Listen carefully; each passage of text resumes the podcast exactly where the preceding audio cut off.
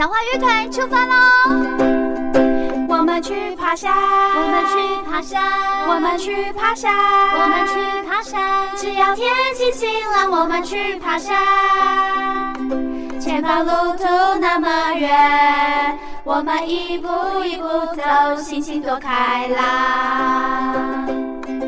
我们去爬山，我们去爬山，我们去爬山，我们去爬山。只要天气晴朗，我们去爬山，看看辽阔的草原，山峦云海和清风，我们去爬山。我是苏云，今天与我在山上天气晴的是基宽，我们来谈谈他的登山史。基宽是羌虎以前受过训练的学员，之前也是有参加新手村，新手村后，然后又去参加了向导训。然后你什么时候开始爬山？为什么爱上爬山？大概是两年多前，那时候我之前是比较喜欢旅行，从国内旅行到国外旅行。那后来去走了日本的四国遍路，大概连走了四十八天，就是环日本四国的那个那个岛。那当时是完全没有什么登山经历，就可能包含说怎么使用炉头啊，背包怎么调整啊，完全都不会，所以那时候吃了很多亏。那回台湾后就想要接触台湾的爬山，那中级山都没什么问题，可是如果说要上到百岳的话，会有一些风险。那自己一个人没有伴，所以其实会有点怕，所以那时候去上了羌湖的登山的新手村，然后就去学一些观念，算是把知识能力都准备好了，然后才上百岳。然后上百月后就还蛮比较得心应手。那时候去四国那个应该就是一般践行吧？那边有登山吗？他每天都会上一些几百公尺的小山，那远一点的话可能也是要走个两天这样子。可是当初你没有特别的登山经验，为什么会想要直接就到日本去登山？呃，因为我旅行都很喜欢走路，那平常也是其实会走一些小郊山。呃，那时候是看到有朋友去走，那一来是很喜欢国外的旅行，然后也很喜欢这样子长程的走路践行这样子，刚好四国遍路就结合了旅行跟践行，然后又是长时间国外的旅行的的体验吧，所以觉得哎蛮特别的，就很想去走走看，虽然说就把工作辞掉，然后去走。哇，好酷哦！哎，我也喜欢这个哎，四国它这个方便吗？它是每天几乎都会。到山上，然后再到海边，就上山再下来，上山再下，因为它会经过八十八间佛寺，那佛寺都很喜欢建在山上，所以就几乎每天都还是要走上坡，就走一段山路到山上这样子。对，它是一条很有历史的步道，它一千两百年以来一直一直有人在走。呃，日本的国内外很多欧美人士也都会去走，跟西班牙的圣雅各之路很像，所以那时候也是有看到这条路线，然后觉得哇，它很富含了文化历史，所以。会让我更想去走哦，好酷哦！所以你有去过西班牙的那个了吗？哦，还没，还没，还没。那时候其实两条路线在选，然后觉得四国那条其实比较原始，它人数比较少，然后也没有那么的商业化，然后也有很多的在地体验的感觉，很多很日本比较传统的东西在里面，所以觉得会比较有趣一些，然后也比较有挑战性。可是，如果一般人没有那么多时间呢、啊？你有没有推荐说先走哪一段比较有特色，或是季节？它其实每一段都有每一段的特色。那它其实是它是可以开车的，它又是有车道的，然后它沿路也都有火车站，所以短时间体验的话，其实也可以去可能做一些功课，然后挑自己喜欢的一段去体验看看。好酷哦！所以你是从这里才发现你可能还欠缺某些的技巧跟能力。可是日本的那些。步道跟台湾比起来，算是相对好走的吗？对，他那个步道其实还算是比较大众向，所以以当时我一个真的是纯新手来说，还可以去走。那以现在登山两年多了，然后把越野爬了四五十座了，然后再回头看，会觉得哇，我那时候怎么这么的这么菜，这么的菜，这么的勇敢？那时候背包是边走边挑，然后前两天就爬的腰酸背痛的，然后不会用炉具。然后也不会用滤水器，然后就去走了。可是那个当中，你没有想说，哎，就是比如说住青旅啊什么的吗？就是你都是自己搭帐篷这样？呃，对，就是是背帐篷自己走的。呃，因为没有钱啦，四十四十八天的时间，那如果每天都要住民宿旅馆，其实是蛮贵的。对，所以还是几乎都是搭帐篷。很好。对对对，就这么有主题性的践行，那是唯一的一次。我觉得很棒哎，那时候你有把它记录下来吗？写在脸书是哪里吗？呃，有那时候有写有有有写脸书，然后我回来后也有开过分享会，到一些旅行的，比如说咖啡厅什么那种的去分享。哦，那时候是苗栗有一个咖啡厅的朋友有帮我办一个小型的展览，然后开了两场分享会。所以你也会同时摄影吗？摄影有，可是因为我不是专业的，我就是手机自己拍拍摄而已，当做记录。对对对对对对，那朋友有帮我把照片印出来，所以有有开一个小展览这样子。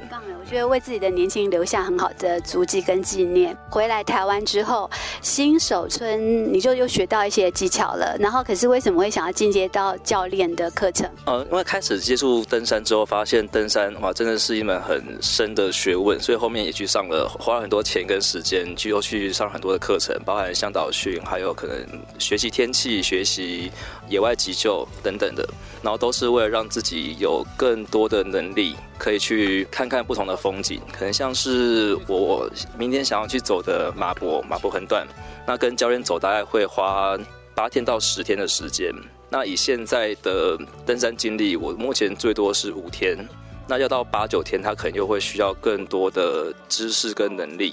对，那这会是我蛮向往的。我想要是是希望自己有能力可以去任何自己想要去的地方。对，就是把自己练强，这样，然后还可以帮助别人。因为刚才教练说他想要把你训练成很赞、很优秀的向导，所以他可见他看到你某些特质。你你现在有在 part time 那个向导或者是后压吗？呃，后压的话有，可就是自己跟朋友出去。那因为自己学的比较多，能力也比较强，所以会。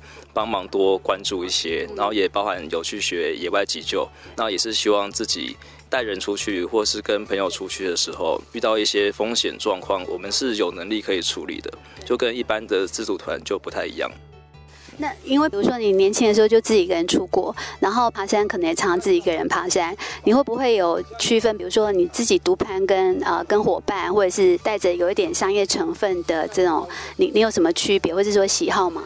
嗯，商业登山，商业登山做的功课会比较少，然后很多部分是向导跟领队需要去处理的，所以如果自己去开这样子团，也会需要去关注比较多。那我自己因为有能力去爬了，所以我没有需要花那个钱去参加商业团，所以我目前是没有参加过任何的商业团。那独攀的话，一定是自己对路线、对于这个风险评估认为是 OK 的，然后才会去做这件事情。所以我也。不会随意去走风险太高的山。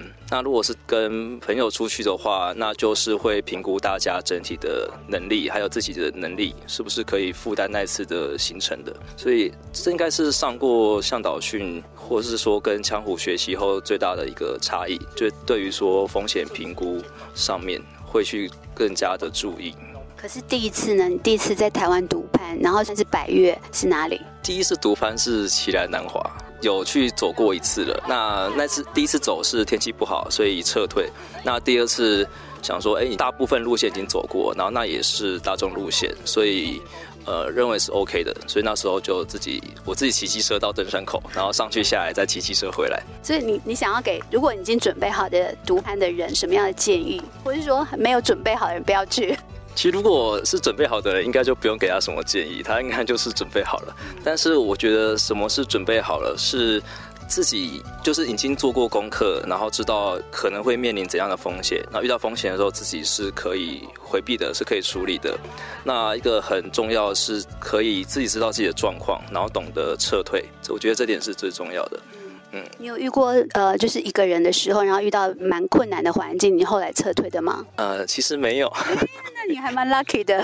但因为我之前有一个朋友，然后他是有上过新手村的，对，但是他可能对于自己的状况评估比较没有那么的有危机意识，所以他前阵子有一次他去走武林四秀，那在上山的时候，他其实已经状况不对劲了，但他没有选择撤退，因为他队友都往前走了。嗯，所以他还是继续往上爬，但最后他是被直升机送下来的。真的？嗯，发生什么状况？他是当时是高山肺水肿，并发高山脑水肿，好严重。对，然后刚好还好他的队员也是相互的学员，那他有上过挖法野外急救，所以那时候赶快做一个紧急的处理，然后也联络了我们的教练，跟教练询问说，哎，当下怎样处理是最正确的，然后赶快请直升机救援，然后把他送下来。所以即使是上过新手村的，有时候你对自己身体的质量还是要稍微更加的了解，去评估它，因为你你会想说队员都往前走，那我就撑一下，对不对哈？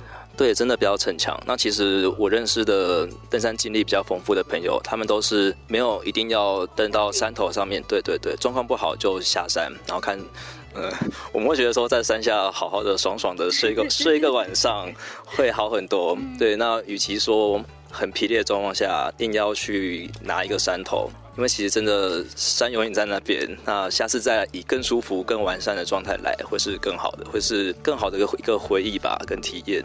虽然很多人都跟我讲说不要问这个问题，可是我还是会很好奇，就是说你爬过哪一座山，你觉得是最美，或者是你遇到景是你觉得感动到会想流眼泪，然后舍不得离去，觉得这真的是你的 number one，这样有过吗？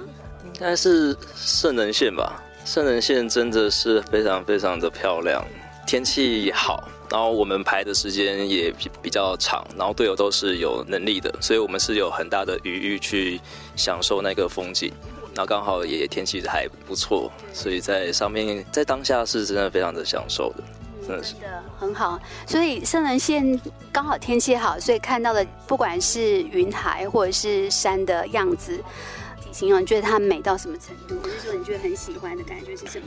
我觉得是在正确的时间走在正确的地方，就可能刚好刚好那个光线、光线、云层，然后看到两侧的能线，两侧的能线，然后视野非常的广阔。然后再加上那个阳光啊、云啊，然后就觉得说，哇，我现在走在一个非常很特别的地方。然后圣人线去走的人也不算少，但是它不会像大众路线很多人，所以是在当时是只有我们在能线上面，然后可以好好的享受当下很冰冷的空气出来的风，然后远方非常漂亮的风景。你一个人爬的时候，你都在想什么事情？你是想你的工作、你的人生？当然，你刚才讲那个是其中一部分。可是有些时候，像那天我跟教练连线的时候，我说，因为我上次去武林四秀，我下来逃山的时候，那个之字形防火巷，我觉得我脚有点受不了了，然后就开始有点抱怨。对，然后可是走完就好了，过两天就好了。可是我就那时候我就跟教练说，为什么会有那个 moment？我就觉得好扯哦，我为什么来爬山？可是我那天看到的也是很漂亮，因为那天在桃山也是一直看。看到圣棱线好漂亮，好漂亮，那天也是超美，超美的。然后我就说，那时候觉得好值得，可是下山的时候就觉得好痛苦。嗯、然后教练就跟我说，因为你没有余裕，因为如果你有余裕，你就不会一直 focus 在你的痛苦上面。没错，没错。对，所以你你自己一个人走路的时候，你都在想什么？我都在想，好累哦。你不会吧？我都在想说，什么时候才可以到？其实都其实都是在当下，哎，呃，因为好像常会觉得说要跟。会很多人觉得上山是跟自己对话，好像可以去思考很多问题，但是实际上上山的时候，好像都只是在每一步的当下，然后脑袋想法是非常的，有时候是非常纷杂的，然后其实但是是也不会想说想什么太困难的问题，然后大部分都还是感受自己当下的身体的状态，然后感受周围的环境。然后或者是想到什么就想什么，嗯嗯，所以倒是没有特别的想什么，然后也不会去想要想一些太困难的问题，然后在当下的环境其实很难想太过负面的事情，对对对，嗯。嗯所以有时候会想要把一些人生的大问题拿到山上想，会发现嗯不行，没有办法去思考。哦，所以包含去走那个四国边路，因为很多人觉得说哇，走走这么长时间，是不是会对人生有什么体悟？我觉得一定会有，可是一定会跟大家想的，或是说自己想的一定不一样。嗯，然后那体悟都是当下很难去解释的，然后可能要过一段时间的沉淀，然后才有办法去慢慢的体悟出来。对，我觉得上山也是。嗯，所以乍看之下不会有这么多的改变。我个人是这样，当我很烦的时候，就想去爬山或者是去践行。你会吗？啊，我会啊。呃，有人说上山是个逃避，我觉得算是。那或者是之前那个三条鱼的呃不去会死的他的他们，那个是那个有那个影片。对对对，然后三条有说，就是很多喜欢上山的，可能是在山下过得不太顺遂、不太如意，或然后或者是不太适应山下的环境。那我觉得我或多或少也是这个样子。就我每次上山会觉得是哦，我回来了，我回家了。下一次我们继续跟季宽聊聊关于登山这件事情。我是苏云，我在山上，天气晴。